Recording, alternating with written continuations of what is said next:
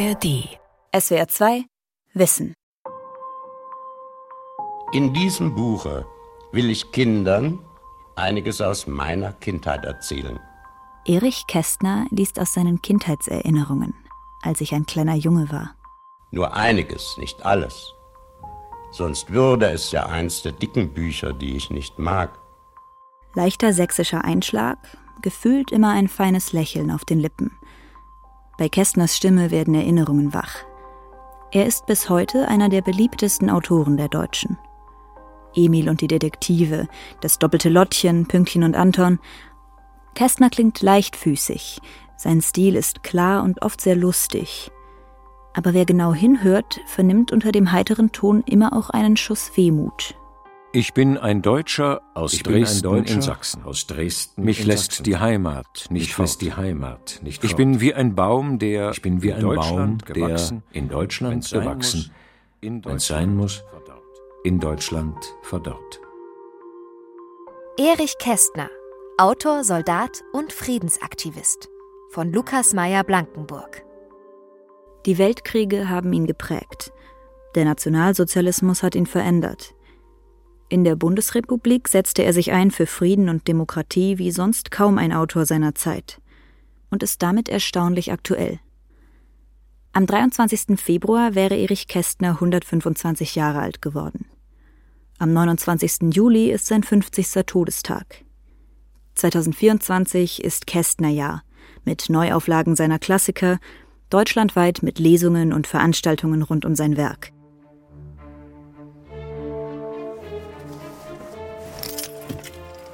Es gibt eine Geschichte, die den Menschen Erich Kästner sehr treffend beschreibt. Sie zeigt, was ihm besonders wichtig war und wie seine Literatur bis heute wirkt. Wer sie hören will, muss ins hügelige Unterfranken fahren, genauer nach Oberschwarzach bei Schweinfurt. Erich Kästner Weg Nummer 1. Die Adresse gehört bereits zu der Geschichte. Ein alter Hof, aufwendig restauriert, über Pflastersteine geht es durch die Toreinfahrt. Ja, danke. Hier ist das Erich Kästner Kinderdorf. Die Gründerin Gunda Fleischhauer lädt ein zu Kaffee und selbstgebackenem Kirschstreusel. Gunda Fleischhauer ist über 80. Wenn sie die Treppe hochgeht, braucht sie zwei Schritte pro Stufe. Aber wenn sie über Erich Kästner redet, kommt sie ins Schwärmen. Für sie, als Jugendliche im Nachkriegsdeutschland, sei Kästner ein Vorbild gewesen. Der war so für uns Jugendliche Vorbild. War endlich jemand, der was gesagt hat, der uns eine Antwort gegeben hat. Erich Kästner hat in einem Interview gesagt, ähm, dass er das nicht so schnell gemerkt hat, wo es lang geht, dass er dabei war. Und als er aufgewacht ist, war es eigentlich zu spät. Und er hat versucht zu bleiben, nicht wegzugehen wie viele andere, um einmal darüber zu berichten, was in Deutschland los war. Ja, und damit war so für mich der Erich Kästner, so wie soll ich das sagen, wie auf einem Thron. Auf dem Thron sitzt er für Gunda Fleischhauer bis heute. Weil er, im Gegensatz zu den meisten Zeitgenossen, sein eigenes Handeln nach dem Krieg öffentlich in Frage stellte, sich für eine friedliche Welt einsetzte und dabei immer ein spezielles Auge für die Kinder und ihre Belange hatte.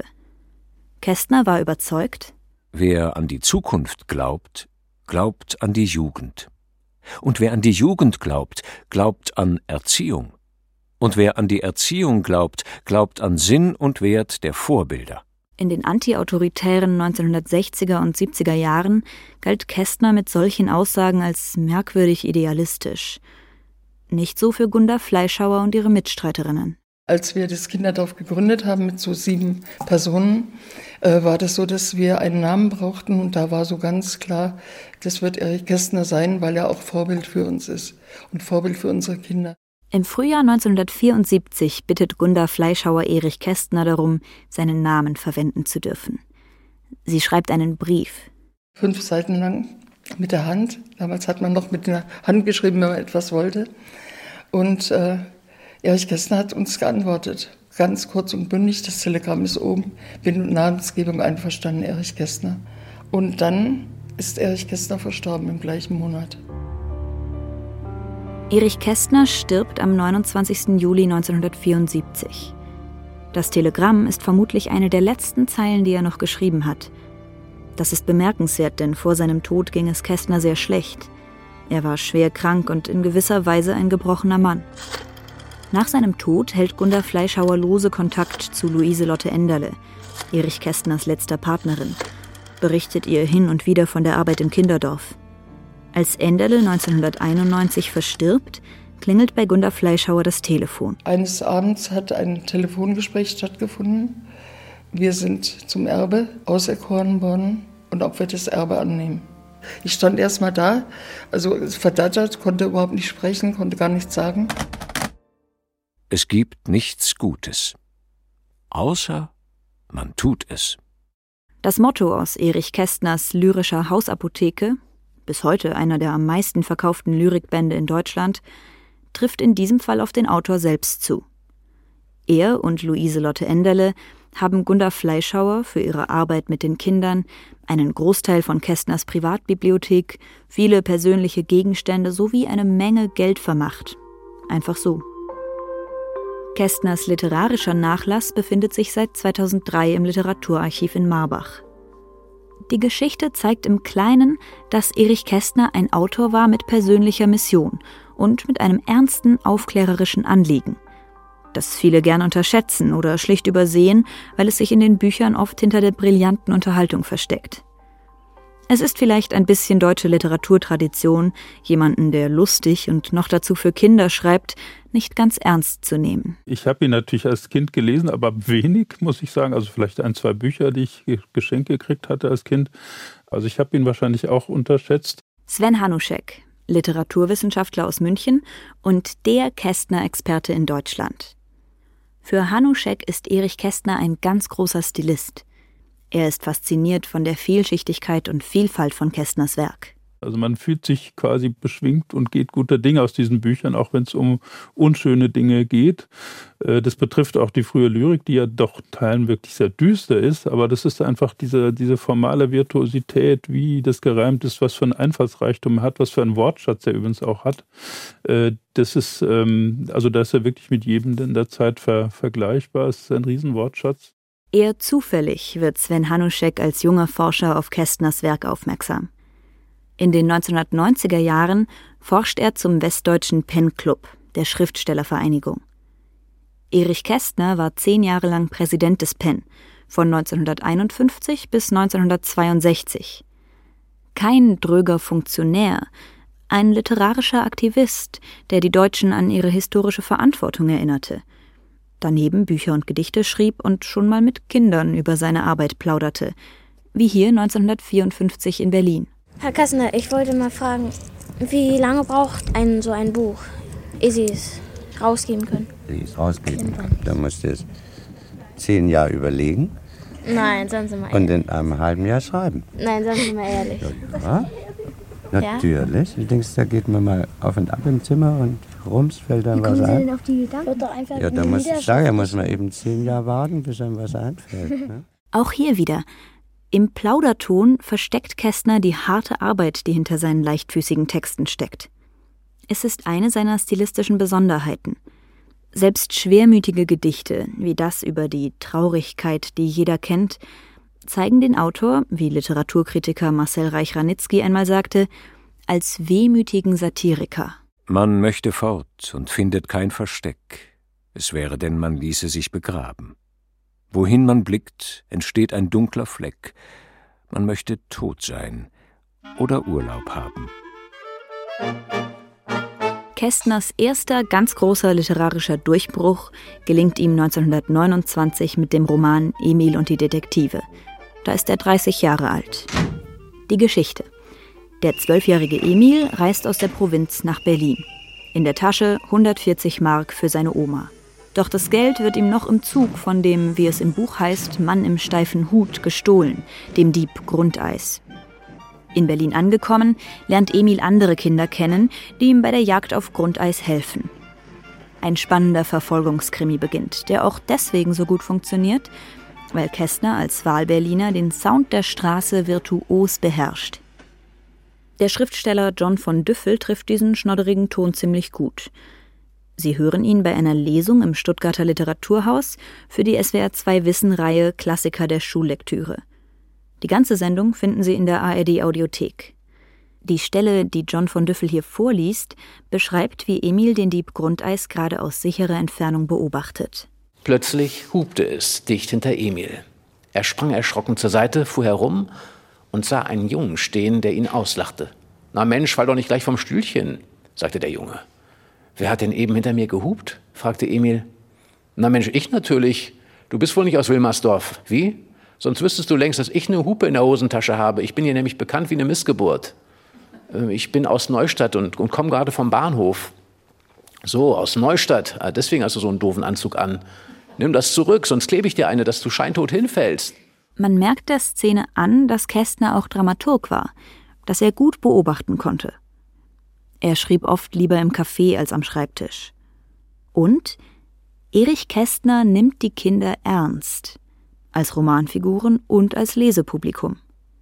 Das tat so zu seiner Zeit kaum jemand. Ich meine, der Mann hat über ein Aufklärungsthema promoviert. Das ist ein promovierter Germanist. Und der kannte einfach die Philosophie der Zeit und hat das auch ähm, ja, ganz emphatisch sich sozusagen angezogen für sein Werk. Er wollte sowas wie ein Volksaufklärer schon sein. Also er wollte gelesen, verstanden werden. Und es ist aber doch noch was anderes verbaut sozusagen. Es ist immer wieder doch was dahinter. Emil und die Detektive ist ein ungewöhnliches Buch für seine Zeit und ein sehr erfolgreiches. Ein Krimi, aber eben auch ein Buch über Freundschaft und Zusammenhalt. Und wer will, kann auch einen Kampf der Systeme darin finden.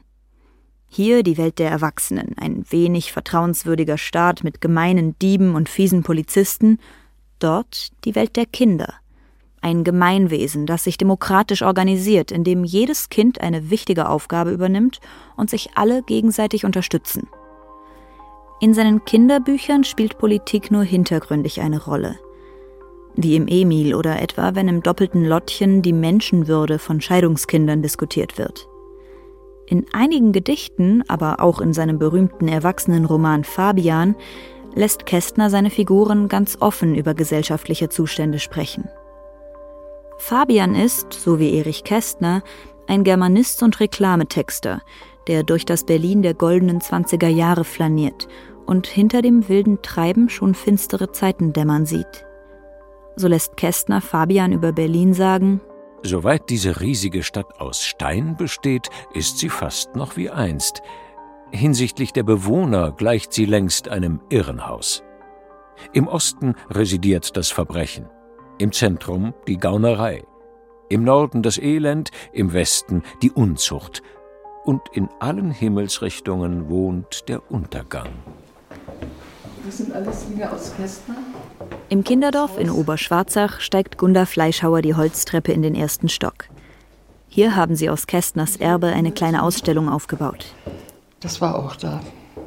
Das fliegende Klassenzimmer. Persönliche Fotos hängen an den Wänden. Wer will, kann an Kästners Schreibtisch sitzen und auf seiner Schreibmaschine tippen. Viel interessanter aber, in Oberschwarzach steht auch Kästners Privatbibliothek. Und die macht deutlich, er las viel Historisches, besonders die jüngere deutsche Geschichte interessierte ihn sehr. Hier die Zeitung. Gunda Fleischhauer ist sich daher sicher, wie Kästner heute über neue rechte Bewegungen in Deutschland denken würde. Er wäre sehr traurig. Ich glaube, er könnte es nicht verstehen. Im Grunde genommen kann ich es auch nicht verstehen, weil ich würde gerne wissen, ob wir aus unserer Geschichte nichts gelernt haben. Und das sagt uns der Kästner immer wieder, dass wir auf die Geschichte achten sollen, dass wir aufmerksam sein sollen. Ich glaube, das ist ein Teil dessen, was jetzt auch den Kästner für uns ausmacht. Erich Kästner wird am 23. Februar 1899 in Dresden geboren. Ein Einzelkind in kleinbürgerlichen Verhältnissen. Sein Aufstieg zum Intellektuellen und Aufklärer ist in gewisser Weise vorprogrammiert, zumindest wenn es nach seiner Mutter geht. Kästner schreibt in seinen Erinnerungen All ihre Liebe und Fantasie, ihren ganzen Fleiß, jede Minute und jeden Gedanken, ihre gesamte Existenz setzte sie fanatisch wie ein besessener Spieler auf eine einzige Karte, auf mich. Ihr Einsatz hieß ihr Leben mit Haut und Haar. Das Verhältnis zwischen Mutter und Sohn wird bis zum Tod der Mutter ein ganz spezielles sein. Auch als erwachsener Mann schreibt Kästner seiner Mutter fast täglich Postkarten, berichtet aus seinem Alltag, erzählt von der Arbeit oder von seinen Liebschaften bis in intime Details, Nicht gerade typische Eltern-Kind-Korrespondenz. Und er schickt ihr seine dreckige Wäsche. So hält er sie in seinem Leben und gleichzeitig per Post auf Distanz. Seine Mutter wird außerdem eine Rolle spielen, wenn es um die Frage geht, warum er in Nazi-Deutschland bleibt. Denn schon lange vor Hitler, noch als Schüler, ist Erich Kästner bekennender Antimilitarist. Wir befinden uns mächtigen Gegnern gegenüber, die uns von rechts und links bedrohen, die ohne Kriegserklärung über unsere Grenzen hereingebrochen sind und uns den Kampf zur Verteidigung unseres Vaterlandes aufgezwungen haben. Am 1. August 1914 erklärt das Deutsche Reich Russland den Krieg. Drei Tage später spricht, wie gerade gehört, Reichstagspräsident Johannes Kempf im Parlament von einem aufgezwungenen Verteidigungskrieg, den die Gegner des Deutschen Reiches provoziert hätten. Das Kaiserreich bebt vor Kriegsenthusiasmus. Im Schulunterricht muss Erich Kästner nationalistische und kriegsverherrlichende Aufsätze verfassen. Jahre später, 1957, notiert er in seinen Erinnerungen mit dem Titel Als ich ein kleiner Junge war Der Weltkrieg hatte begonnen und meine Kindheit war zu Ende. 1917 wird der 18-Jährige zum Militärdienst einberufen. Die Ausbildung ist hart, der militärische Drill macht ihm zu schaffen, er bekommt ein Herzleiden. Am schlimmsten beschreibt er seinen Ausbilder, einen gewissen Sergeant Waurich. In einem später verfassten gleichnamigen Gedicht schreibt er, wer Waurich kennengelernt habe, würde ihn nie mehr vergessen können. Der Mann hat mir das Herz versaut. Das wird ihm nie verziehen. Es sticht und schmerzt und hämmert laut. Und wenn mir nachts vorm Schlafen graut, dann denke ich an ihn. Die Erfahrungen als Rekrut machen Erich Kästner für den Rest seines Lebens zum Kriegsgegner.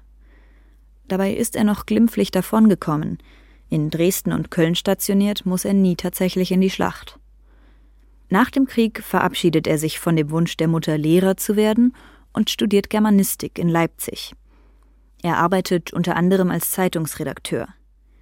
Mit Emil und die Detektive kommt 1929 der literarische Erfolg. 1931 dann Pünktchen und Anton und der Roman Fabian, 1933 das fliegende Klassenzimmer. In wenigen Jahren ist Erich Kästner einer der berühmtesten und meistgelesenen deutschen Autoren geworden. Dann kommen die Nazis an die Macht. Wir befinden uns auf dem Opernplatz unter den Linden Berlin. 10. Mai 1933.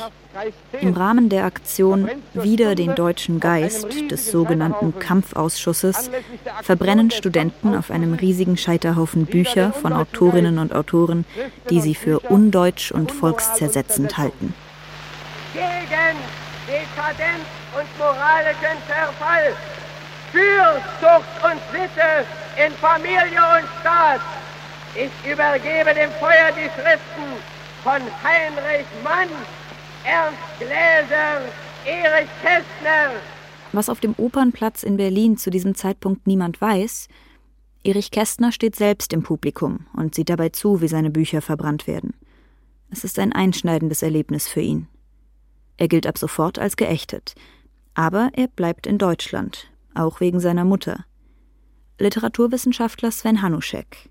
Das ist tatsächlich so, dass sie ihn eigentlich brauchte und dass er sich wohl nicht vorstellen konnte, die Eltern mit ins Ausland zu nehmen. Also Kästner ist ja einer der wenigen Autoren, die hätten emigrieren und das auch finanzieren können durch die Erfolge der Kinderbücher.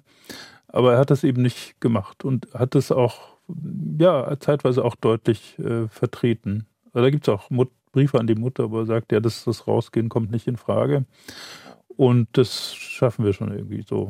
Ähm, und äh, da steckt natürlich auch ein großer Irrtum drin. Vermutlich denkt Erich Kästner, Hitler werde als Reichskanzler ebenso schnell wieder weg sein wie die zwölf Kanzler der Weimarer Republik in den rund 14 Jahren davor. Das ist ein Jahr, da möchte alles sterben. Die Welt verliert das Laub und den Verstand. Der Winter und die Dummheit sind die Erben, und was sich Hoffnung nannte, wird verbrannt.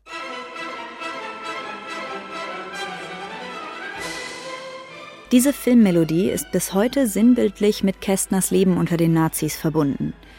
Sie stammt aus dem Film Münchhausen von 1943, dem teuersten Unterhaltungsfilm der Nazizeit.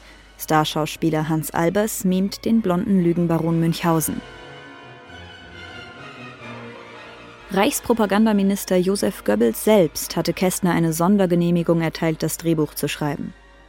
Trotz seines Berufsverbots hielt er ihn für den am besten geeigneten Autor und hoffte insgeheim wohl, Kästner für seine Sache gewinnen zu können. Bis heute sehen Kritiker Kästners diesen Film als Beleg dafür, dass sich der Autor mit den Nazis gemein gemacht habe. Seine Anhänger halten dagegen, dass der Drehbuchautor hier und da im Film Nazi-Kritik versteckt habe. Wer wolle, könne zum Beispiel im Grafen Cagliostro mit seinen Großmachtfantasien eine Parodie Adolf Hitlers erkennen. Münchhausen hält Cagliostro entgegen. In einem werden wir zwei uns nie verstehen. In der Hauptsache. Sie wollen herrschen. Ich will leben. Abenteuer, Krieg, fremde Länder, schöne Frauen. Ich brauche das alles. Sie aber missbrauchen das. Für Erich Kästner ist die Drehbucharbeit vor allem eine von wenigen Jobmöglichkeiten, um irgendwie über die Runden zu kommen. Denn vom Nägel kauen kann der Mensch nicht leben. Und spätestens ab den 1940er Jahren schreibt er insgeheim an einem Kriegstagebuch, wohl mit der Absicht, nach Kriegsende vielleicht den großen deutschen Sittenroman der Nazijahre zu verfassen. Er wird dieses Buch niemals schreiben. Und das hat mit dem Mann zu tun, den Sie auf dieser Aufnahme von 1964 hören, eine Aufzeichnung der Frankfurter Auschwitz-Prozesse. Also es wurde zu meiner Zeit, wurden mir auch zu, meinen, äh, zu meiner Tätigkeit, als ich da war, wurde mir schon, äh, kam es mir schon zu Ohren, beziehungsweise wurde, wie man so sagt, darüber gemunkelt. Naja, also Sonderkommando, nicht wahr, die äh, werden sowieso sukzessive abgelöst, weil sie eben sehr viel da gesehen haben. Also man ist schon mit dem, wenn ich es mich so ausdrücken darf, mit dem Tod vor Augen hat man das schon da getan. Das ist Menne Kratz, ehemaliger Auschwitz-Insasse. Erich Kästner hatte ihn im Sommer 1945 kennengelernt und die Arbeit an seinem unter dem Titel Notabene veröffentlichten Kriegstagebuch mit dessen Geschichte beendet. Sven Hanuschek Menne Kratz war also bei diesen sogenannten, bei dieser Zahntruppe, also die den Toten, den, den Leichen, die die Goldplomben rausbrechen mussten aus den Mündern. Ja, und das hat er eben halt alles haarklein erzählt. Ähm, und da bricht dieses Tagebuch ab. Und ich habe so die Mutmaßung, dass in, eigentlich durch diese Erzählung Kästner klar gewesen sein muss, dass alles, was er da gesammelt hat, mit den kleinen Alltagsmiesigkeiten, äh, mit den Flüsterwitzen, mit den der Kriegsberichterstattung, also der, der versucht, diese Propaganda zu durchdringen mit den eigenen Beobachtungen, dass ihm klar gewesen sein muss, dass das nicht adäquat ist, dass er daraus keinen Roman würde schreiben können, keinen Sittenroman des Dritten Reiches. Das ist eben neben dieser Auschwitz-Erzählung völlig inadäquat und das ist ihm klar geworden. Erich Kästner war kein Held. Ein gleichgültiger Mitschwimmer war er aber auch nicht. Seine eigene Rolle, sein eher stummes Ertragen mit der, wie er sagt, geballten Faust in der Tasche, stellt er öffentlich in Frage. Die zwölf Jahre Nazidiktatur führen bei ihm zu einer entscheidenden Erkenntnis, die sein Handeln für den Rest seines Lebens bestimmen wird. Drohende Diktaturen lassen sich nur bekämpfen, ehe sie die Macht übernommen haben. Es ist eine Angelegenheit des Terminkalenders, nicht des Heroismus. So sagt er es 1958 in Hamburg anlässlich einer Gedenkveranstaltung, 25 Jahre nach der Bücherverbrennung durch die Nazis. Erich Kästner sucht nach dem Zweiten Weltkrieg einen neuen Weg, eine neue Form für sein Schreiben. Er besucht als Journalist die Nürnberger Prozesse, schreibt über NS-Konzentrationslager. Das sei sprachlich manchmal etwas hilflos, meint Literaturwissenschaftler Sven Hanuschek, vor allem wenn man den geschliffenen Stilisten Kästner kennt. Aber Kästner sieht offensichtlich die Notwendigkeit, politisch aktiv zu werden. Kästner ist einer der wenigen Autoren, die Schlussfolgerungen aus diesen Jahren in der Diktatur gezogen haben, die, die sich anders verhalten haben als in den, den Weimarer Jahren.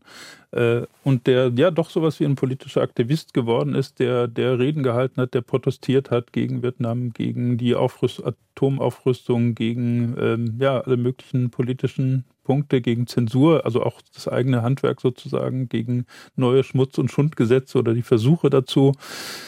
Und er ist dafür auch auf die Straße gegangen. Und das hat er in der Weimarer Zeit nicht gemacht, muss man sagen. Über die, wie er es nennt, deutsche Vergesslichkeit nach dem Zweiten Weltkrieg ist Erich Kästner maßlos enttäuscht.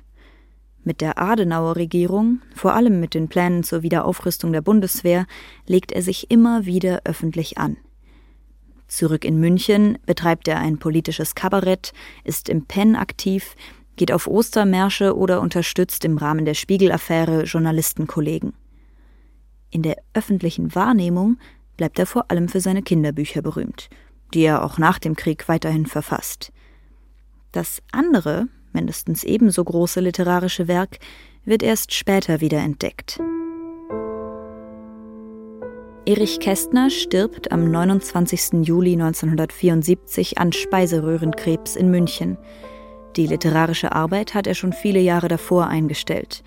Privat hat er große Probleme, lebt in On-Off-Beziehungen mit langjährigen Partnerinnen und ist Alkoholiker. Die Kinder aber hat er bis zum Schluss nicht vergessen. Es ist mehr als nur eine nette Fußnote, dass sein persönliches Inventar aus München jetzt im Kinderdorf in Oberschwarzach steht. Und? Alles klar? Hallo. Dort zeigen die Kinder stolz die Räumlichkeiten ihres Hofes. Eine eigene Schule gibt es hier, Gemeinschaftsräume zum Essen und Spielen und eine Werkstatt. Ein Ort, der Kindern den Weg zurück ins Leben ebnen soll. Erich Kästners Werk kennen die Kinder hier nur aus den modernen Verfilmungen vom doppelten Lottchen oder vom fliegenden Klassenzimmer. Ja, wir haben schon mal einen Film. Ja, wir haben schon ein Zimmer. Das fliegende Klassenzimmer. Ja, richtig cool. Dass Erich Kästner bei der pädagogischen Arbeit hier immer ein bisschen mitschwingt, brauchen die Kinder gar nicht zu wissen. Lehrer Alex? Das Schöne an Kästner finde ich ja das Undogmatische. Ja. Der ist selber Opfer einer Bücherverbrennung geworden und mit seinen Werken äh, und hat aber Bücher dann später benutzt, um sein Sofa abzustützen, wo der Fuß gefehlt hat. Also völlig undogmatischer Mensch. Und das hat sich dann natürlich auch auf uns hier ausgewirkt als Schulchenmotto. Der Spruch von Erich Kästner, der Mensch soll lernen, nur die Ochsen büffeln.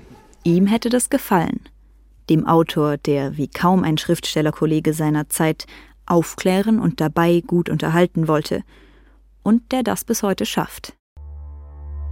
SWR 2 Wissen Erich Kästner, Autor, Soldat und Friedensaktivist von Lukas Meyer Blankenburg. Sprecherin Paula Schischonka. Redaktion Charlotte Grieser. Regie Günther Maurer. Wenn dich die historischen Töne aus dieser Sendung interessiert haben, dann findest du die längeren Originale dazu sowie zu vielen weiteren historischen Themen im SWR2 Archivradio, auf swr2.de oder in der ARD Audiothek. SWR2 Wissen. Alle Folgen in der ARD Audiothek. Manuskripte und weitere Informationen unter swr2wissen.de.